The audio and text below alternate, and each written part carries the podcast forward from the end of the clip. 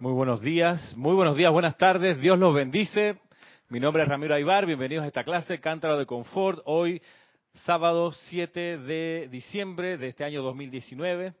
El próximo sábado 14 es un día antes del domingo 15. Eh, voy al mensaje del domingo 15. El domingo 15 tenemos nuestro primer Serapis Movie de mucho tiempo, muchos meses. Serapis Movie domingo a las 11 de la mañana para los que se quieran conectar. Vamos a revisar, estudiar, mirar, aprender con la película Captain Fantastic, una película eh, encantadora, eh, sobrecogedora, inspirada sobre el espíritu de la libertad, sobre mm, romper con los moldes, los conceptos y los temores, la búsqueda honesta por ser libre, va por ahí la línea. En una época donde se necesita de repente un, balde de agua que te refresque y te despierte y te haga mirar un poco la, ilusión en la que estamos metidos de todos modos en las ciudades en las que vivimos, en la cultura en la que estamos, que está llena nuestra cultura de capas de ilusión tras ilusión, de engaño tras engaño, y hay, es bueno de repente ver en qué consisten esos engaños y cómo uno los puede atravesar sin morir en el intento. Próximo domingo, 11 de la mañana. Al sábado siguiente, que es sábado 21 de diciembre, tenemos nuestro servicio de transmisión de la llama de la precipitación. Y este es un ceremonial pues de lo más importante porque vamos a aprovechar, para los que quieren estar enterados o no saben, vamos a aprovechar para elevar las peticiones que hemos elaborado al Tribunal Kármico, aprovechando que se está reuniendo o va a empezar a reunirse días después para energizar las peticiones que creemos y queremos que se descarguen en el año 2020. Al, al miércoles, el, al sábado siguiente, que es 28 de diciembre, 25, 25, 26, 27, 28, creo que es 28 de diciembre.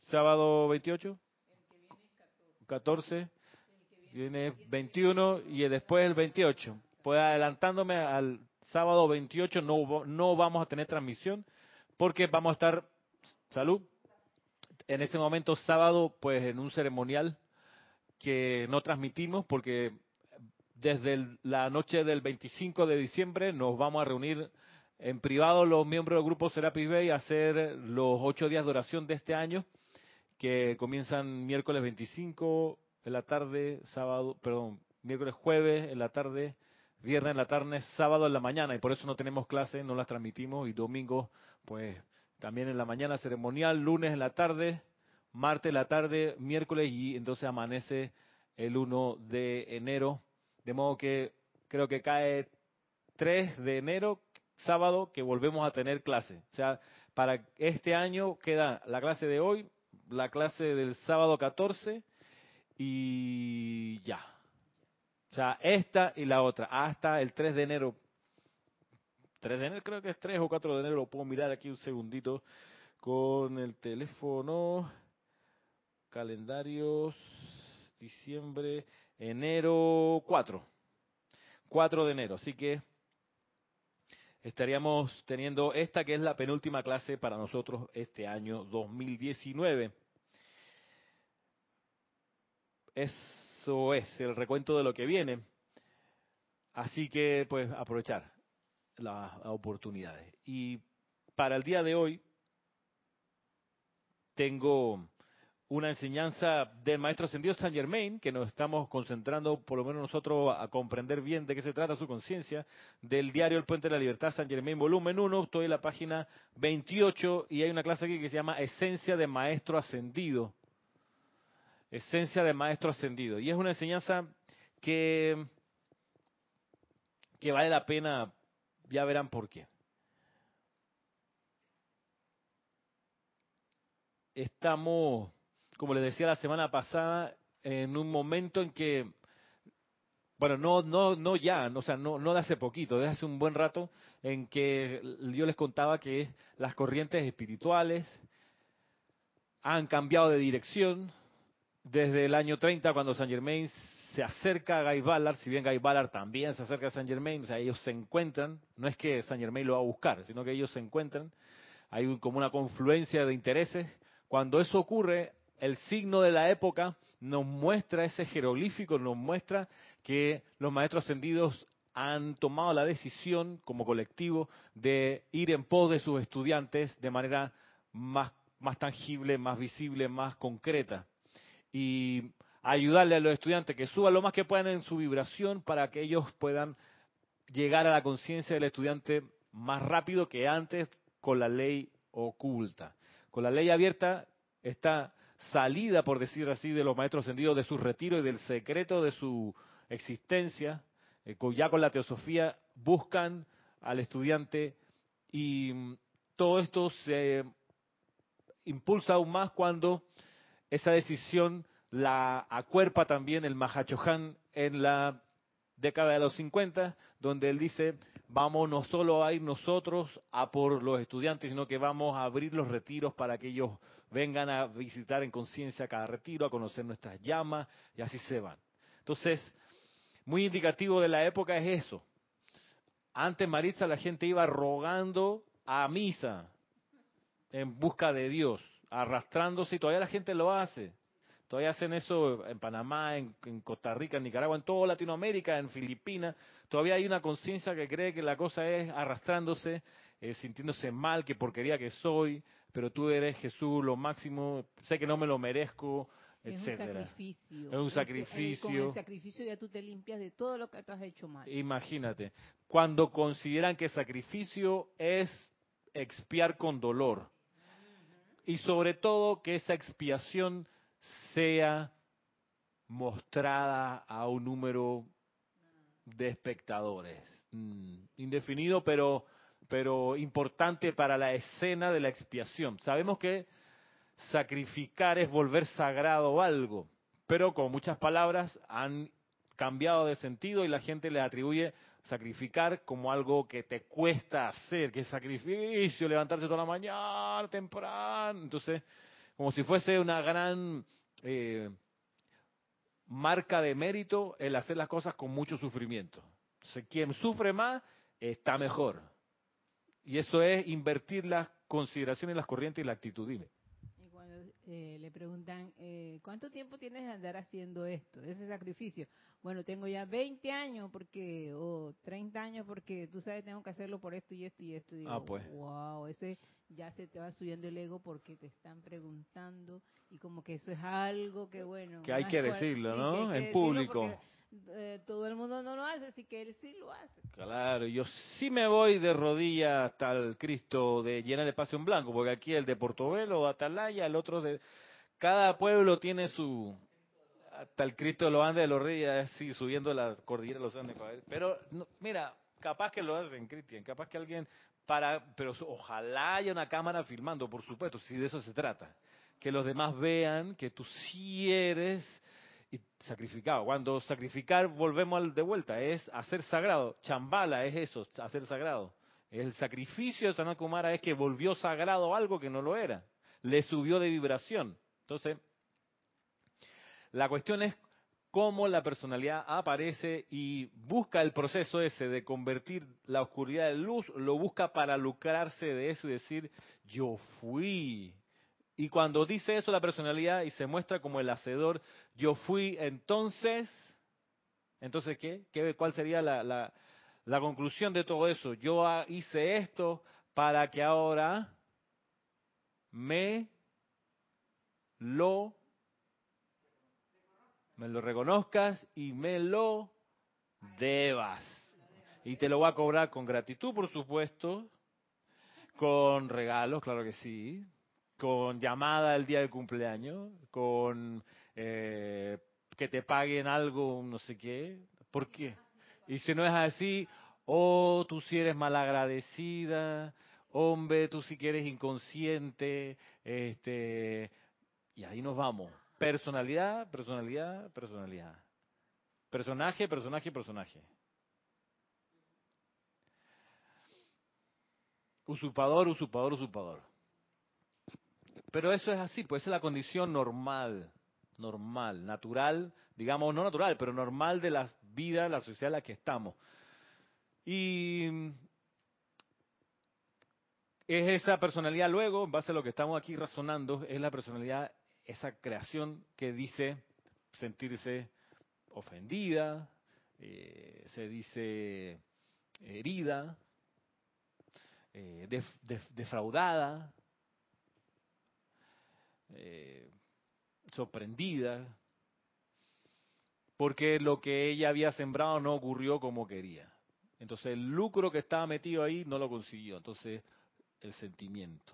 ¿Cuántos padres de familia no le cobran eso a sus hijos a la vuelta de los años, que los miran cuando los hijos se van este, y se van sin decir adiós y sin dar las gracias? Entonces el sentimiento, ¿no? Ya ni las gracias me dio. Hombre, con esto me pagas. Y así, ¿no? Este es un libro común. Sí, pues.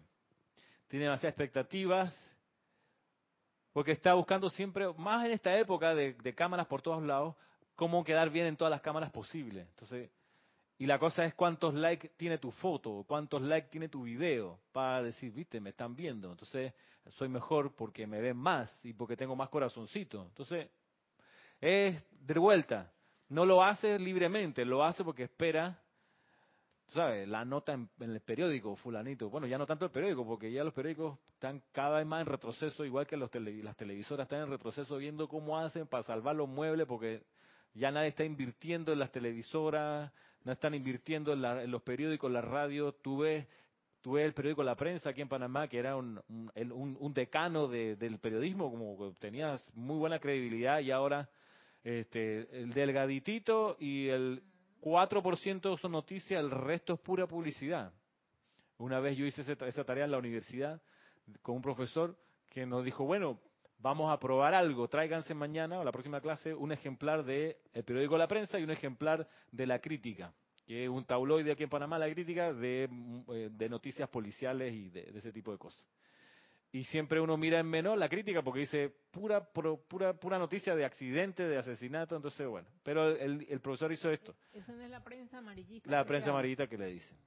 Lo que pasa es que viene y dice, mira, vamos a hacer algo, agarremos los dos periódicos y vamos a recortar toda la publicidad, vamos a separar publicidad de contenido. Póngame por allá el contenido la publicidad acá separada por periódico. Y vamos a hacer algo. Ustedes peguen en la pared la publicidad del periódico de la prensa y ustedes por allá peguen la publicidad del otro periódico. Y la publicidad del periódico de la prensa era con creces más que la otra. Claro, porque el otro vende más. El, periódico amarillista de Crónica Roja vende mucho más y no necesita depender tanto de, los anunciantes. Pero bueno, más allá de eso, eh, lo que nos ocupa hoy es ir desarmando, desarticulando, sacrificando a la personalidad, en el buen sentido, para que desaparezca de una, de una buena vez y deje salir en paz y triunfante al Cristo interno que tenemos dentro, que es el verdadero protagonista de toda esta historia. Y mm, el maestro ascendido Saint Germain, en esta clase que lleva por título Esencia del Maestro Ascendido, comienza diciendo lo siguiente, que creo que, que, que es muy relevante. Dice, después de que se le despoja a la personalidad de todo sentido de importancia y vanidad, después de que se encuentra con que es nada, entonces el espíritu comienza a elevar la conciencia suavemente, pero de manera sostenida, a alturas cada vez mayores, desde donde no hay retorno a las trampas de los sentidos. Vamos a parar aquí después de que se le despoja la personalidad de todo sentido de importancia y vanidad. Y a veces ocurre, y lo he visto pasar, y pensé que ya se había disuelto, que se había sacrificado con el tiempo, pero no, resulta que hay grupos de así llamada metafísica, donde enseñan lo que dicen que es enseñanza de los maestros ascendidos, y digo lo que dicen entre comillas, porque habría que ver qué libros son los que están usando, porque hay mucha literatura que se dice de los maestros ascendidos y no es de los maestros ascendidos y no es algo que yo vengo y digo de manera, eh, ¿cómo se llama? accidental o antojadiza, sino que ya venía de la época de Jesús cuando decía, no todos los que dicen que vienen en mi nombre me representan, porque no es así. Vendrán muchos que dicen que vienen en mi nombre y no me representan, yo no estoy con ellos. Así pasaba hace dos mil años y hoy también. Hay muchas editoriales y grupos que se dicen difundir la enseñanza de los maestros ascendidos y no lo están haciendo. Y lo digo así para que se sepa, no lo están haciendo. Habría que en todo caso darle el, chance de que muestren qué libros usan. Pero a lo que voy es que eh, en esa existen, yo pensé que se habían disuelto, pero existen eh, grupos donde, por ejemplo, se premia al estudiante en, de la enseñanza de, de los maestros ascendidos, suponiendo, se le premia con grados, con, con certificados de, de, participación, de que estuvo en este seminario, entonces por ende consiguió tal certificación, de que pasó tantas clases y ahora es de tal nivel. Esa cuestión, eso no es nuevo tampoco, eso, eso, eso viene del Atlántida, exacto, cuando el sacerdocio se dividió y estaba el sacerdocio, por decirlo rápidamente, del sendero de la transmutación, que el sacerdocio blanco, cuadrado con las directrices del arcángel Zadkiel y demás, sacerdocio de la sublimación, que se toma las cosas con tiempo, dice, mira, a un enfermo tú no lo puedes sanar en cinco segundos, tienes que darle chance a que se sane con el fuego sagrado, eso toma un rato, para eso hay que aprender estas cosas, toma un tiempo, o sea, estás bien encaminado con el uso del fuego sagrado, pero va a tomar un rato al lado de eso, o desprendido de, ese, de, esa, de esa manera de ver, sale esta otra escuela que dice, no, aquí hay que sacarlos de la encarnación, a los enfermos y a los que están enfermos de mente y de cuerpo, ¿no? Hay, como están haciendo muchos problemas, son un gasto para todos los países y son un problema para la sociedad. Eh, vamos a volarle los cuerpos, vamos a hacérselo estallar para que vayan de vuelta a los niveles internos y después encarnen más adelante eh, allá pues con la venia del tribunal kármico, etcétera, etcétera. Entonces, esa otra escuela, la escuela separada, tenía sus templos también, donde enseñaban el poder del decreto para hacer estallar los cuerpos. Ahora, en esa otra escuela, para atraer estudiantes, tenían una doble estrategia. Primero, una vez que lo atraían, lo mantenían en las clases y en los grupos a punta de miedo. Como por ejemplo diciendo, mira, si te va de este grupo, este, no hay salvación para ti, hermano. O sea, el que pasa por esa puerta y no regresa, pues que va camino al infierno y Dios lo salve. Y a ver cómo hace. Entonces, el miedo genera sentimiento de culpa, represión y todo un montón de otras cosas. Y todavía la gente lo hace. Puede que esté apagado Yamin, a ver. Sí, todavía la gente lo hace. Y todavía la gente lo hace en grupos, incluso en aquellos que se dicen representar la enseñanza de los maestros ascendidos. Pero no solo esa es la estrategia que tenían allá y entonces y todavía aquí y ahora en algunos lugares. La otra estrategia era darle certificado de participación, dividir a los estudiantes en niveles, en grados. Entonces, muy bien, estuvo aquí tres años y aprendió, qué sé yo, y ahora decreta, perfecto, pasa al segundo nivel y se organizaban así. No digo que eh, no sea no sea eh, necesario pues propiciar que el estudiante aprenda y crezca, eso es cierto.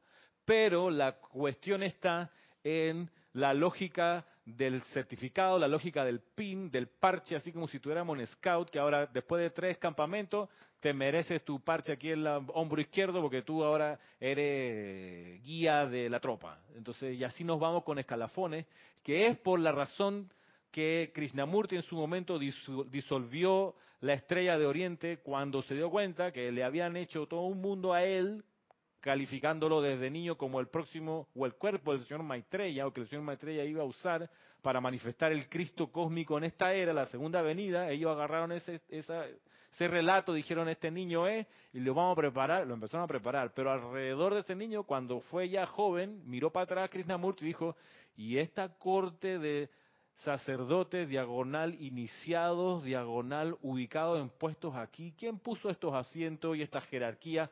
Esto es una cárcel, señores. Yo no quiero ser carcelero de nadie, así que disuelvo la orden de la estrella, que es la que se había armado alrededor de él, y me voy de la teosofía, dice Krishnamurti. ¿Para qué fue esa vaina? Se lo querían, eh, lo querían, ahora lo querían linchar. Porque este, les desarmó el tinglado, les desarmó la parafernalia, les desarmó, como dice acá el maestro, el sentido de importancia y de vanidad. Y la vanidad, ya voy Manitza, busqué en el diccionario, la vanidad es arrogancia envanecimiento, deseo de ser admirado por el alto concepto de los propios méritos, deseo de ser admirado por el alto concepto de sus propios méritos. Es cuando tú dices que eres tú la última Coca-Cola del desierto, hermano. Tú eres el tomate con más pepa, tú sí brillas, tú sí eres, ¿sabes? Es una chilenada. Hay cosas un poco más suaves, no las voy a decir aquí, hay niños presentes, pero pero sí. ¿Iba a decir algo, Marisa? Sí, es que eso es un ensalzar la personalidad, tanto de los padres como de los hijos. Y claro, de que son de pequeños y tú lo vas, eh, como se dice, enseñando que la personalidad hay que ensalzarla, ah, que pues. engrandecerla. Entonces, cuando seas adulto, ¿qué se puede? Bueno, sufre porque ya no está la abuelita o la mamá o la tía que se envanece cuando lleva al niño a la sociedad y lo presenta y dice, él es cuadro de honor. En la escuela él tiene los más altos puntajes de su salón. Ey, yo pasé por eso, hermano. A mí me hicieron esa gracia. ¿Cómo? Es que eso es lo que voy. Aquí está Ramirito, él toca la guitarra. Mire que bien. Tóquese algo ahí, Ramirito, tóquese. Ve a la visita a la tía, por favor, tóquele algo. Yo. Exacto, yo estoy en otra cosa y no quiero tocarle, pues no soy el payaso de nadie. Yo no lo, no lograba razonar tan así, pero me sentía muy incómodo. Este, sí, vamos a divertir a la fanaticada que te vino a ver, no, ¿por qué? Entonces, claro, como diría la tenia, dice aquí Cristian, sirve para algo, ya que toca la guitarra, pues entretenme, que para eso te pago, ¿no? La escuela y el cariño y el techo, la ropa, la comida, ¿ah? ¿No quieres tocar? Así me pagas. Uh. Y entonces, ¿pero qué hay de todo ahí envuelto? Pues este sentido de importancia y de vanidad. Ahora, lo opuesto a la vanidad y al sentido de importancia, ¿qué es? Lo opuesto a la vanidad. La humildad. La humildad, muy bien, al micrófono, la humildad, muy bien. La humildad. Bien, y nos encontramos, la persona dice, la persona humilde es aquella desposeída. Ajá. Exacto. hay una bienaventuranza, bienaventurados los humildes de corazón. porque no sé qué, no sé qué, no sé qué. Pero eso, claro, para conveniencia, el humilde es el, que, el desposeído, el que yo le hago creer que para que esté cerca del reino de Dios tiene que tener pocas cosas, porque cuando él necesite algo, yo se lo suministro. Entonces, establezco aquí una relación de convivencia y él siempre me va a necesitar, porque yo le voy a dar protección, le voy a dar eh, lo que él requiere. Pero para que él dependa de mí, tengo que lograr que él se despoje con un sentimiento de culpa lo que ha acumulado. Dice, ¿cómo luces tus bienes? Qué arrogante que eres. Y el tipo nada más que ha sido trabajador y ha generado un poco de afluencia y tiene, no, no, pero en esta iglesia solo entran y te sueltan los humildes de corazón. Y, tergiversando la palabra y la cualidad de humildad. La humildad es la actitud, miren, de la persona que no presume de sus logros. No. Reconoce sus fracasos y actúa sin orgullo. No presume de sus logros, reconoce sus fracasos y actúa sin orgullo. Y ese reconocimiento de fracaso y, actuar sin orgullo nos lleva a entender que una persona humilde no entra en depresión. Cuando reconoce un fracaso, no entra en depresión. O sea, me equivoqué, está bien, perdón, me equivoqué. Es cierto, lo pensé bien, fue un error, metí la pata. Pero deprimirse, entrar en un vórtice de autolástima y cómo yo pude hacer eso, ay, autodestructivo, yo les fallé, eh, sí que soy poca cosa, ay, este, ya, todo eso es el ego otra vez, diciendo qué importante que era y me doy cuenta ahora con este error lo poco que soy. Luke, al micrófono, please. ¿Por qué episodio 8?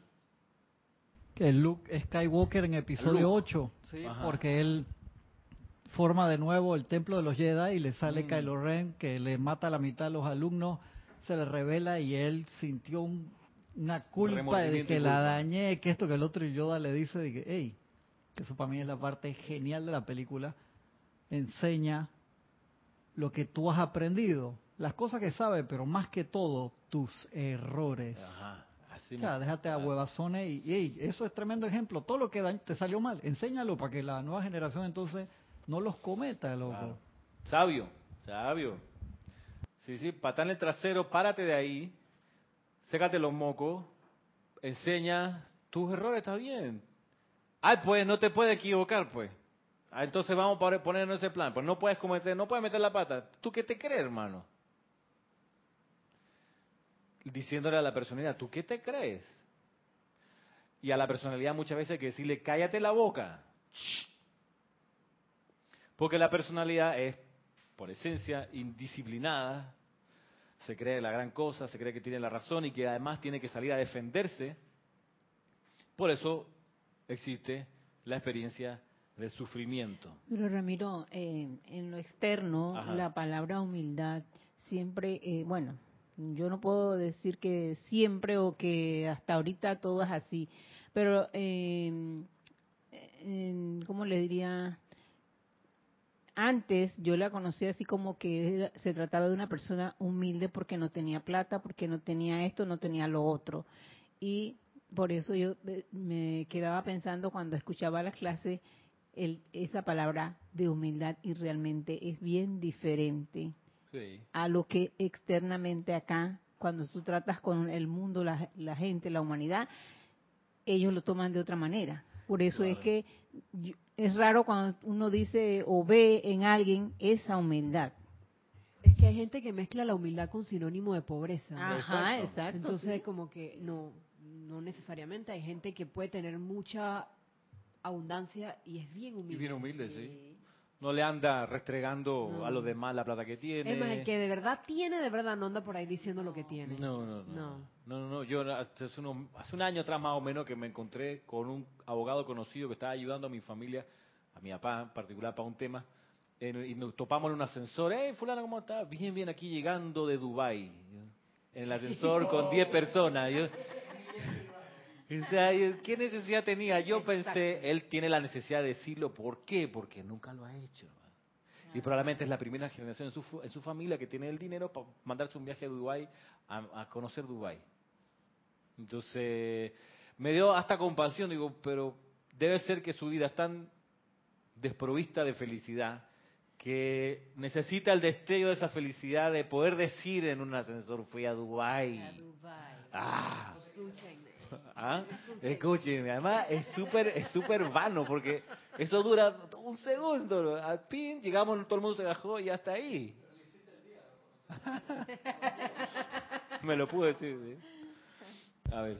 Iván Viruet desde México, Guadalajara dice, de dos comentarios, dice, por eso sería un ego tratando de controlar a otros como secta, referente a lo que estás diciendo, y después agregó, eh, este mundo está lleno de pruebas y, e ilusiones. Debemos estar en guardia y atentos para discernir. Oh, pues sí, claro que sí. Y mira, para eso, Iván, en serio, la película Capitán Fantastic o Captain Fantastic es recomendable. No sé si la viste, todavía estaba en Netflix, no hace mucho.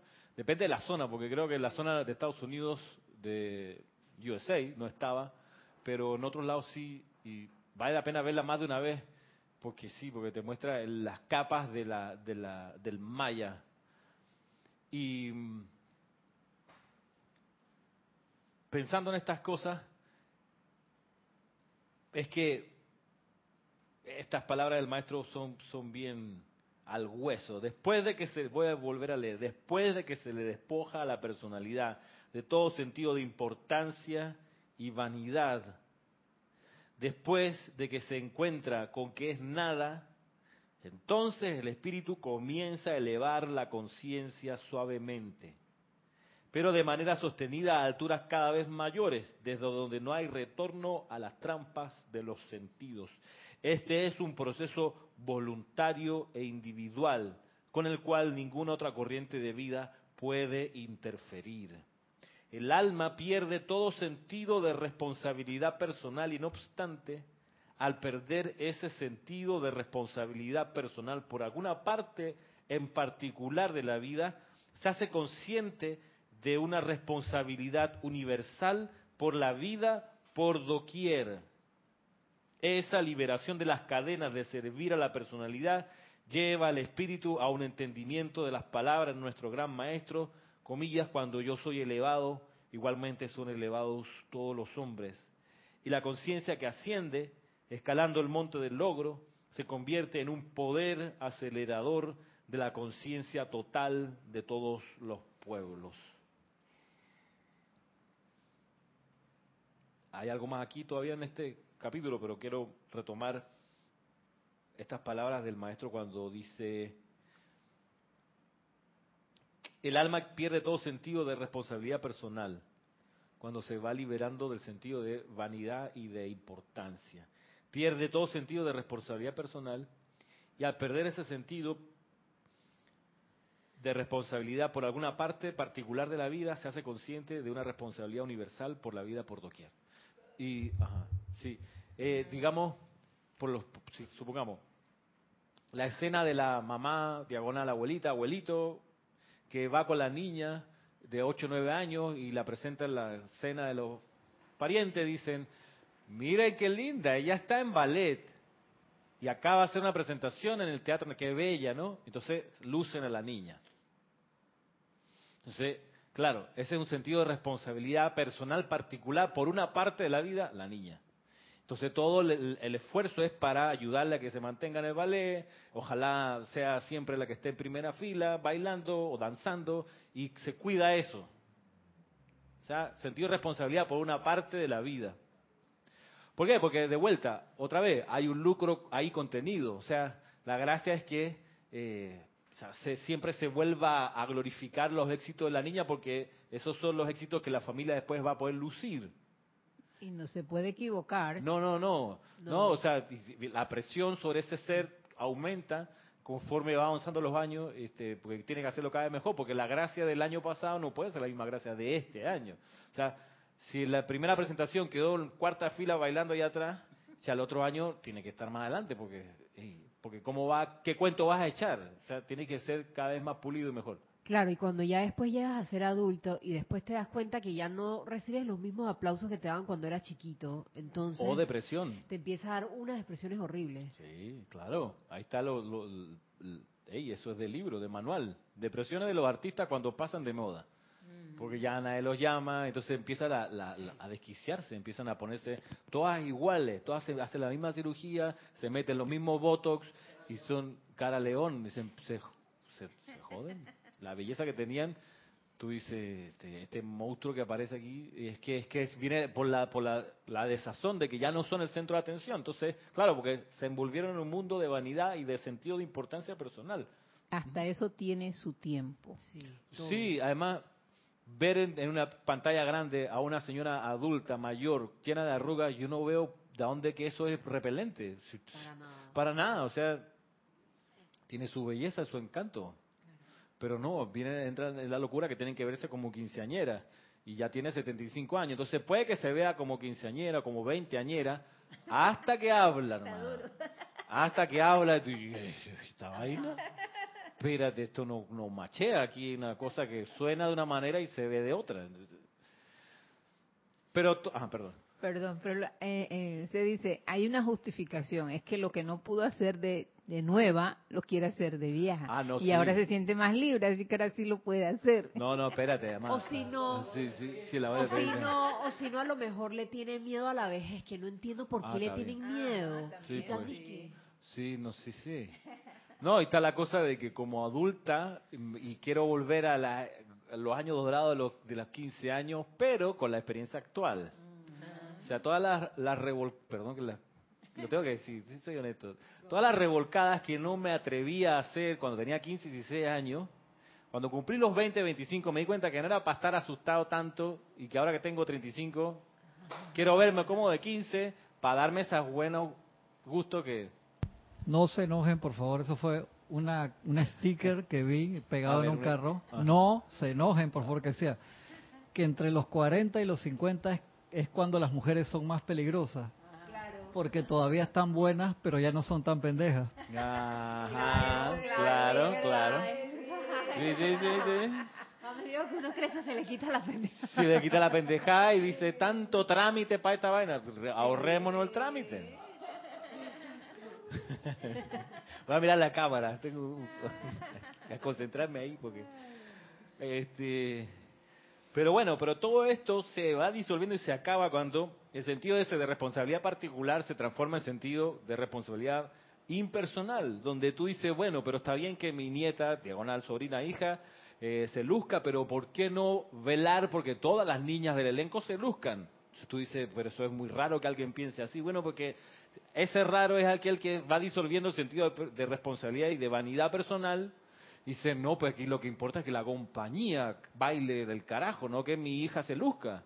O sea, ¿cómo hago para que todas las que quedaron detrás de la estelar sean tan espectaculares como la que están en la primera, en la primera fila? Y eso, eso te lleva a ir a desplazar, te lleva a sacarte del molde pequeño del ego individual, donde tú dices, espérate, voy a velar no solo por mi edificio, sino por los edificios de la ciudad. ¿Cómo hago? Bueno, empieza a idearte y tú dices, necesito poderes mayores que vean la escena de más arriba y más grande para ver cómo puedo colaborar para que todos tengan una buena calidad de vida, no solo mi pequeño universo. Oscar Renán Acuña dice, la no aceptación en este caso es evidente. La no aceptación de que, ah, de la vejez. Claro, es evidente. ¿Puedo pasar los hermanos que han reportado? Ah, bueno, gracias. Reportó sintonía Valentina de la Vega desde Madrid, España, Norma Mabel Marillac de Entre Ríos, Argentina, Noelia Méndez desde Montevideo, Consuelo Barrera desde Nueva York, y acá en YouTube tengo a Leticia López de Dallas, Texas, Oscar Hernán Acuña desde Cusco, Perú, que ha hecho varios comentarios. César Mendoza desde... ¿Eh? César. No me puso de dónde. Es Roberto Fernández. Sí, Roberto. Le voy a pasar su comentario porque si no... Reportando sintonía desde Santiago. No de Chile, sino desde Veraguas. Veraguas. Veraguas. Ajá, Iván Viruet desde Guadalajara, México. Paola Farías desde Cancún. ¿Quién más está por aquí? no me quede nadie, pues se entran y se mueven. Creo que esos son los hermanos que han reportado sintonía. Y Paola agregó, dice, es como liberar la vida a punta de amor, como la maestra Lady Nada, creo. Mira que... A Mercedes Pérez también de... Mercedes Pérez. Andover.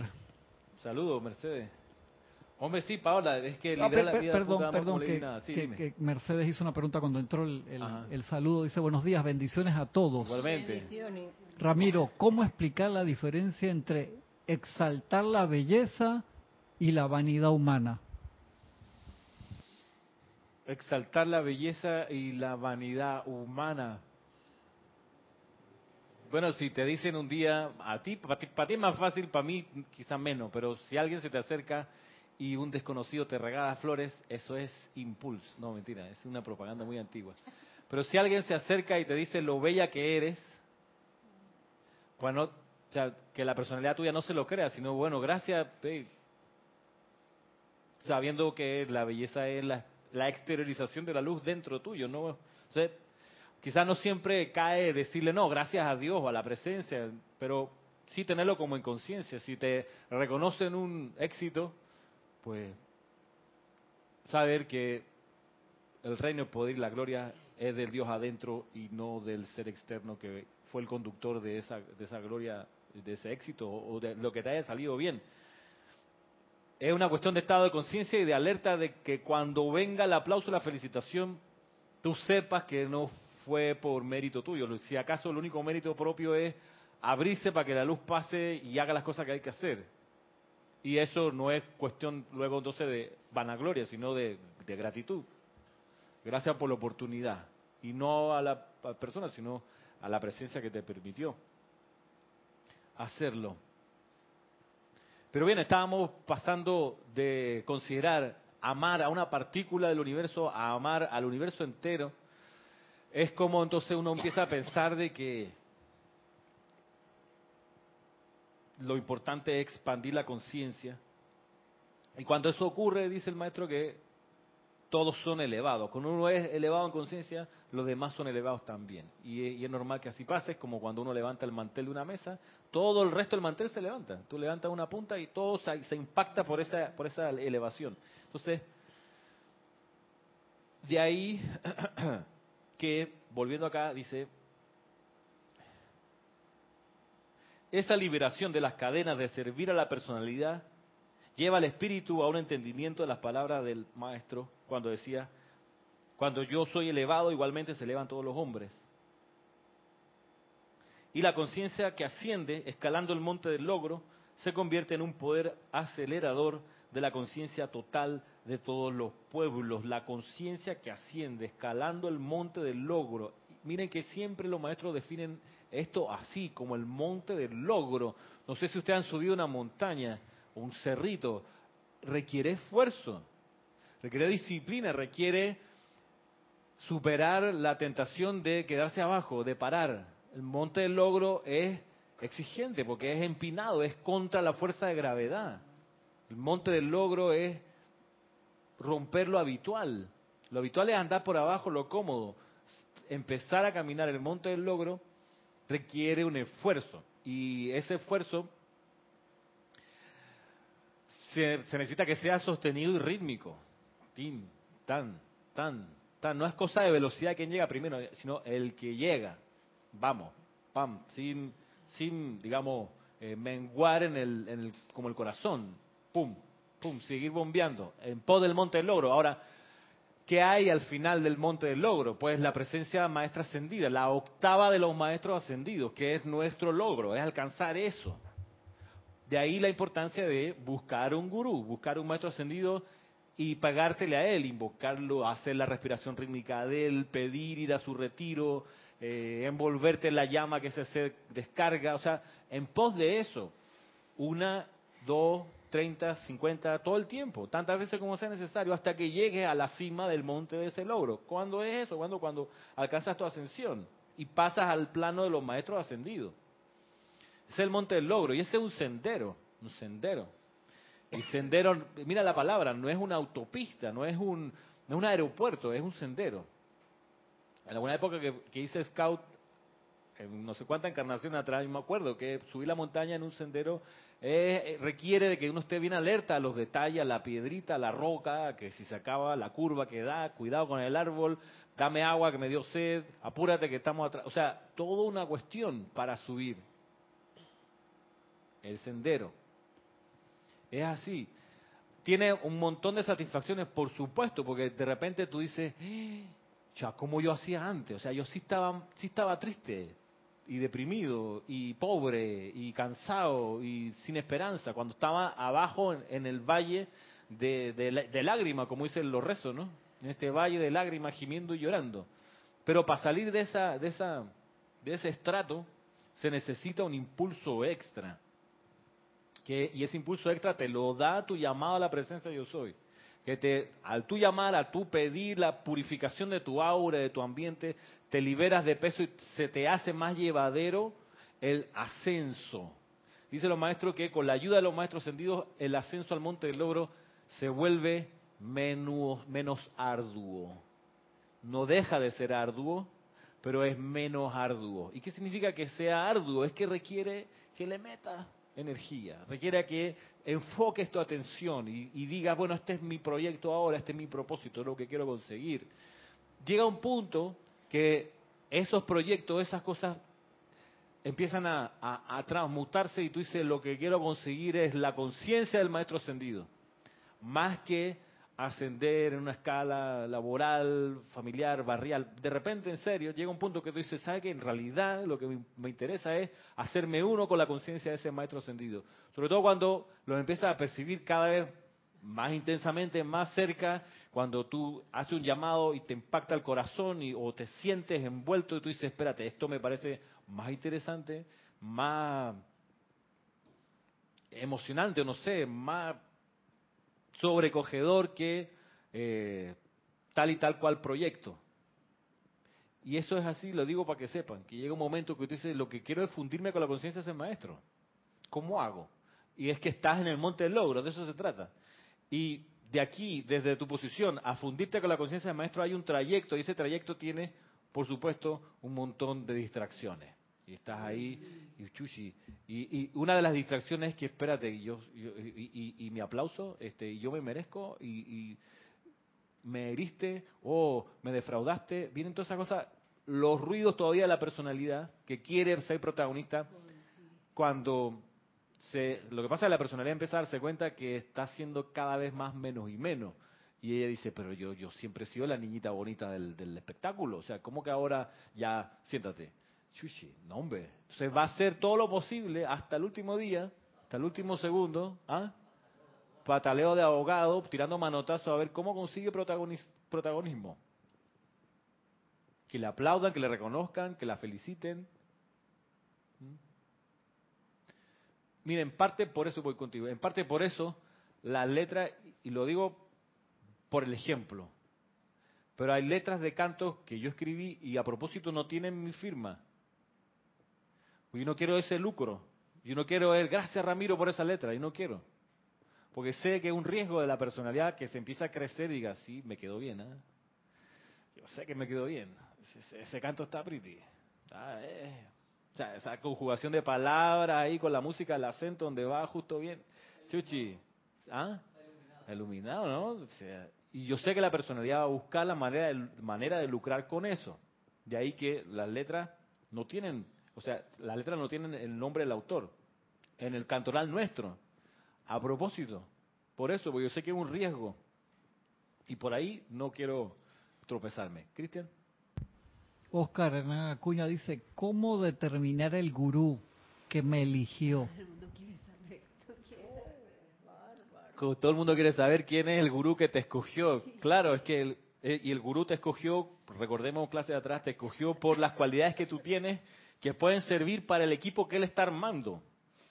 Este es un gran, los maestros ascendidos que se ofrecen como gurú son grandes reclutadores y dicen, mira, tengo un plan. Plan diseñado 50, 100 años atrás. O sea, ya hace rato lo vienen creando, cultivando, energizando, pensando.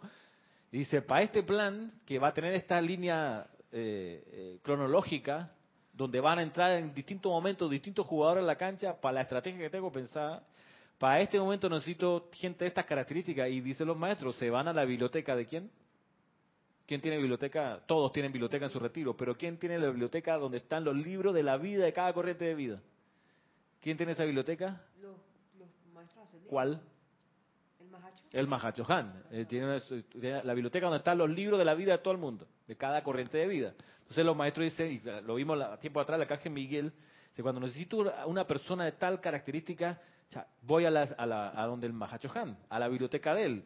Y dice el Mahacho Han, no habla mucho es más bien callado. Cuando yo voy y le he preguntado algo, dice el arcángel Miguel, él no me contesta de una vez, sino que se pone a meditar, se echa para atrás y siempre, exacto, el arcángel, imagínate, y siempre que dice algo, me mira, me devuelve una pregunta.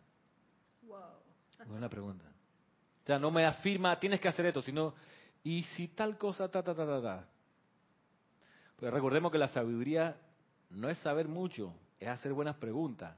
El sabio, el que sabe hacer buenas preguntas. Eso viene de Sócrates. Sócrates, de el inicio de la filosofía, o sea, le dicen que él es el, hombre más sabio de Atenas, porque van a consultar al oráculo y dice Sócrates, no puede ser. Como yo, yo sé que nada sé. Y se va y le pregunta a los arquitectos sobre su conocimiento y a los escultores sobre su conocimiento y a los estadistas sobre su conocimiento y se da cuenta que en realidad nadie sabe mucho, mucha vaina de lo que hace pero le queda marcado ahí que el sabio es el que hace buenas preguntas, el que sabe hacer buenas preguntas. Sobre eso aprende y sobre eso se requiere mucho silencio para escuchar la respuesta. Entonces va el Arcángel Miguel, donde el Mahacho Han, y dice, bueno, para este proyecto necesito tal, tal, tal gente con estas cualidades. Es por eso que buscando los libros dice, bueno, esta persona tiene un momento mental, esta persona experimentó un fracaso en tal y yo sé que necesito esa experiencia para lo que viene más adelante. Entonces, ¿cómo encontrar a ese gurú? Es la pregunta. Yo, la única respuesta que te puedo dar es que yo no sé, pero sí sé quién sabe. Tu presencia de Dios yo soy, pregúntale a ella. Magna presencia de Dios yo soy. ¿Cuál es la identidad del maestro ascendido que me ha escogido como su estudiante Ochela? Devélame esa identidad para poder colaborar mejor con el plan del maestro. Hacerlo conscientemente, recuérdamelo, tráelo a mi memoria, a mi sentimiento, ayúdame a visualizarlo y te vas por ahí. Y ora y de repente te va a caer la teja, te va a caer el cuara, te va a dar cuenta y te va a saltar por la nariz, por las orejas, por la mente, la identidad. Y de ahí, ahí volvemos al inicio de la clase, le dice a la personalidad, de la boca, silencio, cultiva esa relación, a ver cómo, cómo se enrumba de ahí en adelante. O sea, ya eso es tú con tu gurú, punto. Por eso es muy, es muy, por eso les mandé lo que les mandé. Esta persona que decía que era discípula de fulano, discípulo de fulana, que, que da tal y tal maestro. Obviamente esa persona no es discípulo de esos maestros que dice serlo. Porque quienes dicen que lo son, no lo son, porque quienes lo son, no lo dicen. No lo dicen. ¿Por qué? Porque esto no es, no es para andárselo contando a nadie, no es... No. Es para uno. Como el tipo que dice, no, que yo me, en los últimos carnavales me acosté con 10 mujeres. Cállate la boca, hermano. ¿Ah? Sí, exacto. Bien por ti. Este, ¿Qué hago? te tiro unos fuegos artificiales, un aplauso, no sé, me tiro el puente de la América para celebrar que te acostaste con 10 mujeres. Digo, ¿será que no te acostaste con nadie, hermano? Ahí está viendo cómo aquí engañas a un par de ingenuos. Porque si te acostaste con 10 tipas, cállate, cállate, la boca, hermano. Ese, ese, ese, ese talento... Eh,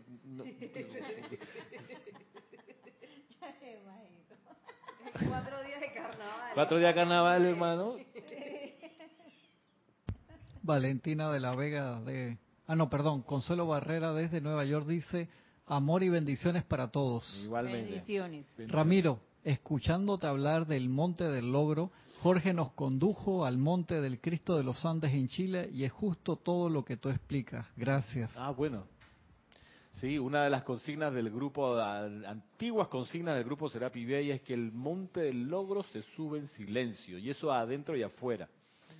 El monte de luz, eso en silencio. Es verdad. Eh, sí, sí, sí. El que va en el chichat hablando mucho, está en otro plan. No está subiendo el monte, está de paseo.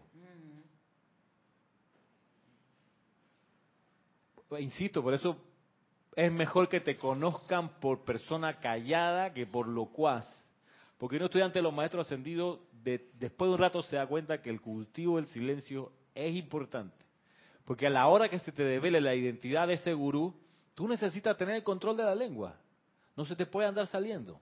De eso es para ti, eso es callado, eso es tuyo. si no tiene el control de la lengua, va y lo suelta en una cena familiar.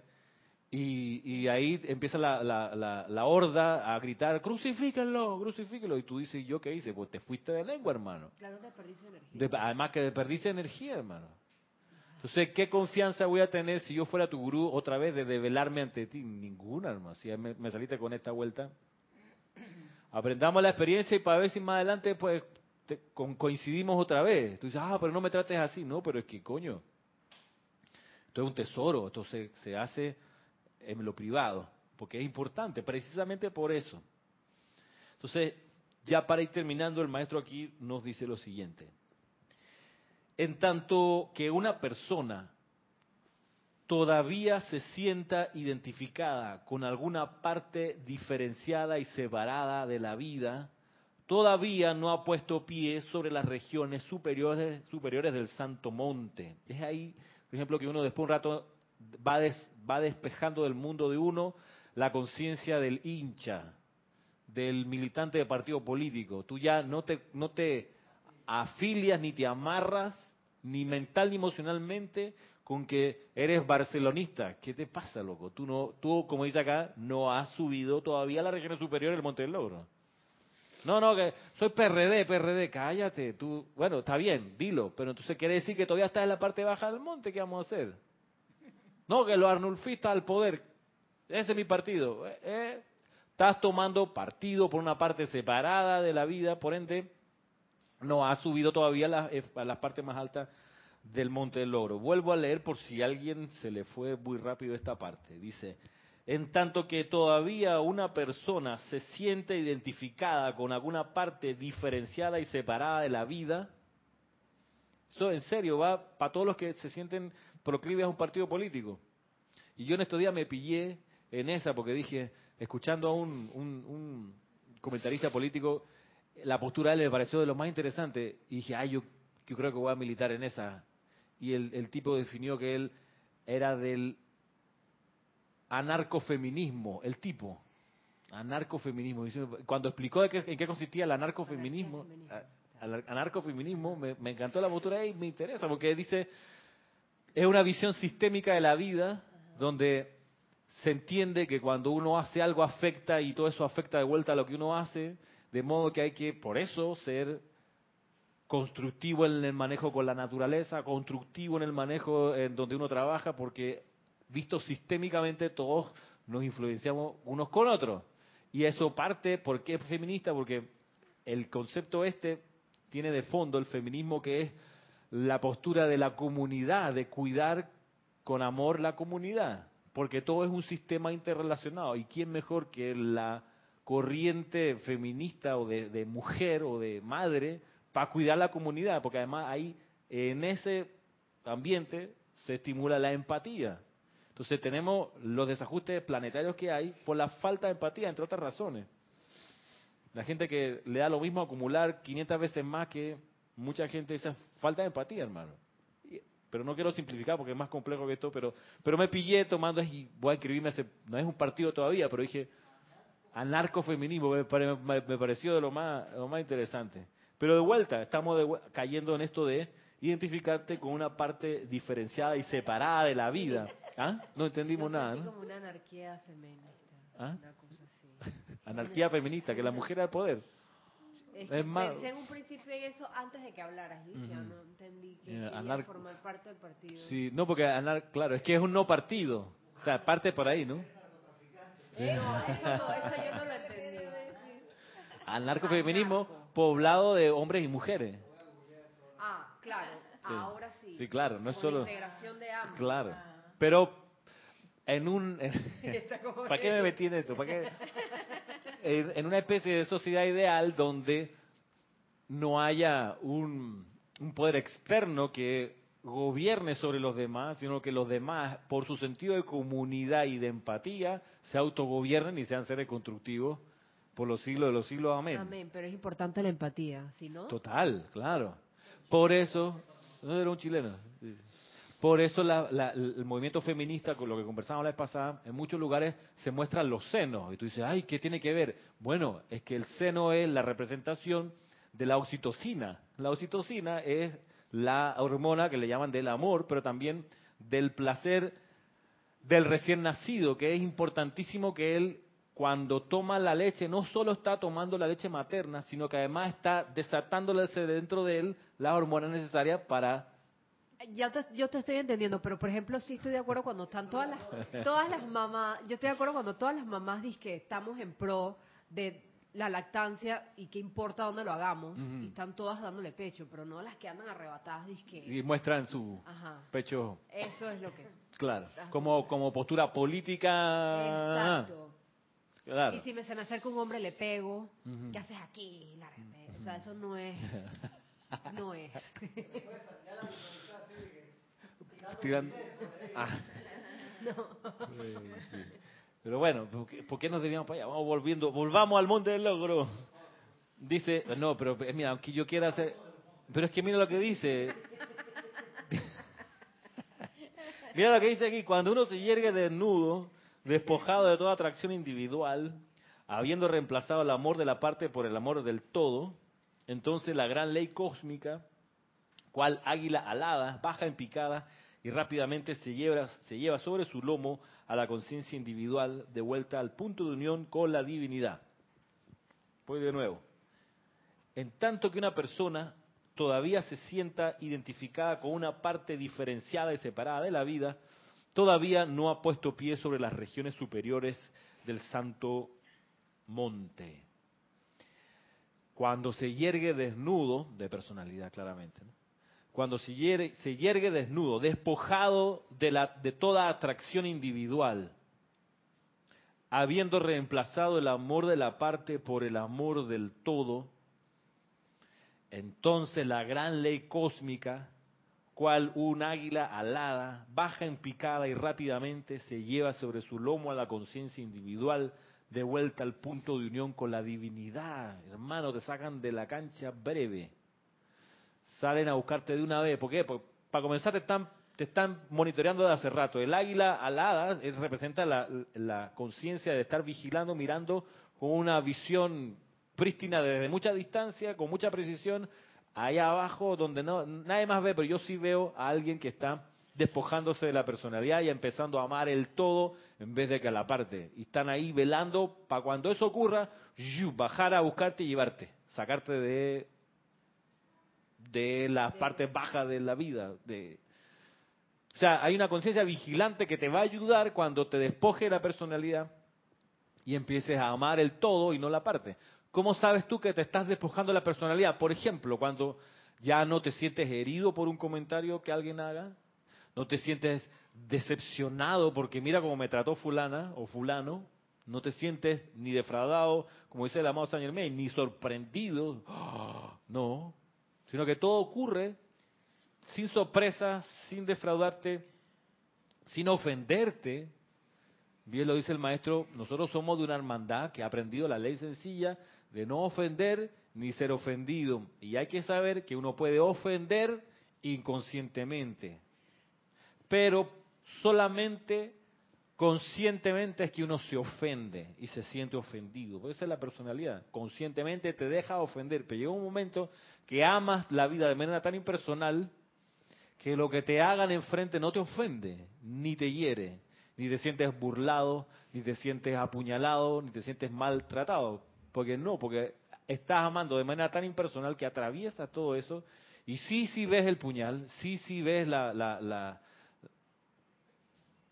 maniobra para herir, pero ya no te duele. Entonces ahí está, está, son luces para que te des cuenta que ya no le das tanta importancia a la personalidad. Que no te reconozcan algo, no importa, o sea, ya no lo hice para que me lo reconocieran. Oye, que ese amigo tuyo empezó a hablar mal de ti ante tus alumnos cuando tú no estabas y esos alumnos envenenados se fueron con él.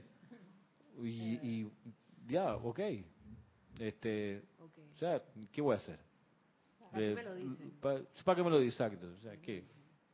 ¿Le tiro un el carro la próxima vez que lo vea? No. Eh, ¿le, ¿le, envío malos pensamientos? No.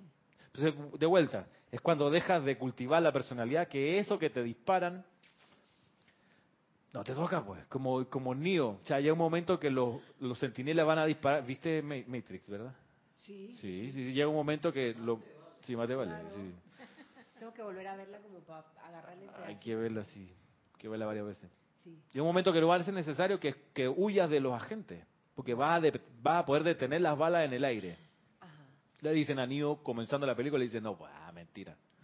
Y al final termina así, porque expande su conciencia. Dime, Cristian. De Roberto Fernández, cuando ya no quieres tener la razón, sino ser feliz. Exacto. Mira que parte de eso es cuando, por ejemplo, uno se deja educar. Porque la personalidad no quiere, porque ella se sabe todo y no quiere que la eduquen, porque ella está muy bien, ella es espectacular. Pero a propósito del cultivo de la humildad que se necesita para todo esto, un indicador es cuando te dan un correctivo, no sentirte mal, sino, hey, gracias por el correctivo, no, es verdad, no me di cuenta, tienes razón, perdón. Es cierto, voy a aprender. Mm, qué bueno que me lo dice, no lo había visto. Pero cuando se da una indicación por educación de la conciencia y la persona se siente herida, ofendida, sorprendida, defraudada, estamos en una escena de defensa de la personalidad todavía. Bueno, vamos a dejar la clase de aquí por hoy. Vamos a dejarla aquí recordándoles que tenemos la próxima clase, la última de este año, el próximo sábado 14 de diciembre el 15 tenemos Serapis Movie. El 21 de diciembre tenemos servicio de transmisión de la llama. Y nos veremos entonces de regreso en enero, el 4 de enero 2020. ¿Cuándo dijo la transmisión de la llama? ¿Cómo? ¿Transmisión de la llama qué hora es? Ah, el 21. la transmisión de la llama el 21. Entiendo que la transmisión por televisión es a las 9 y media y el ceremonial comienza a las 10. Bueno, será hasta entonces. ¿Ah? Es más tardecito. Sí, una hora después. Sí lo usual. Será hasta entonces. Muchas gracias. Mil bendiciones.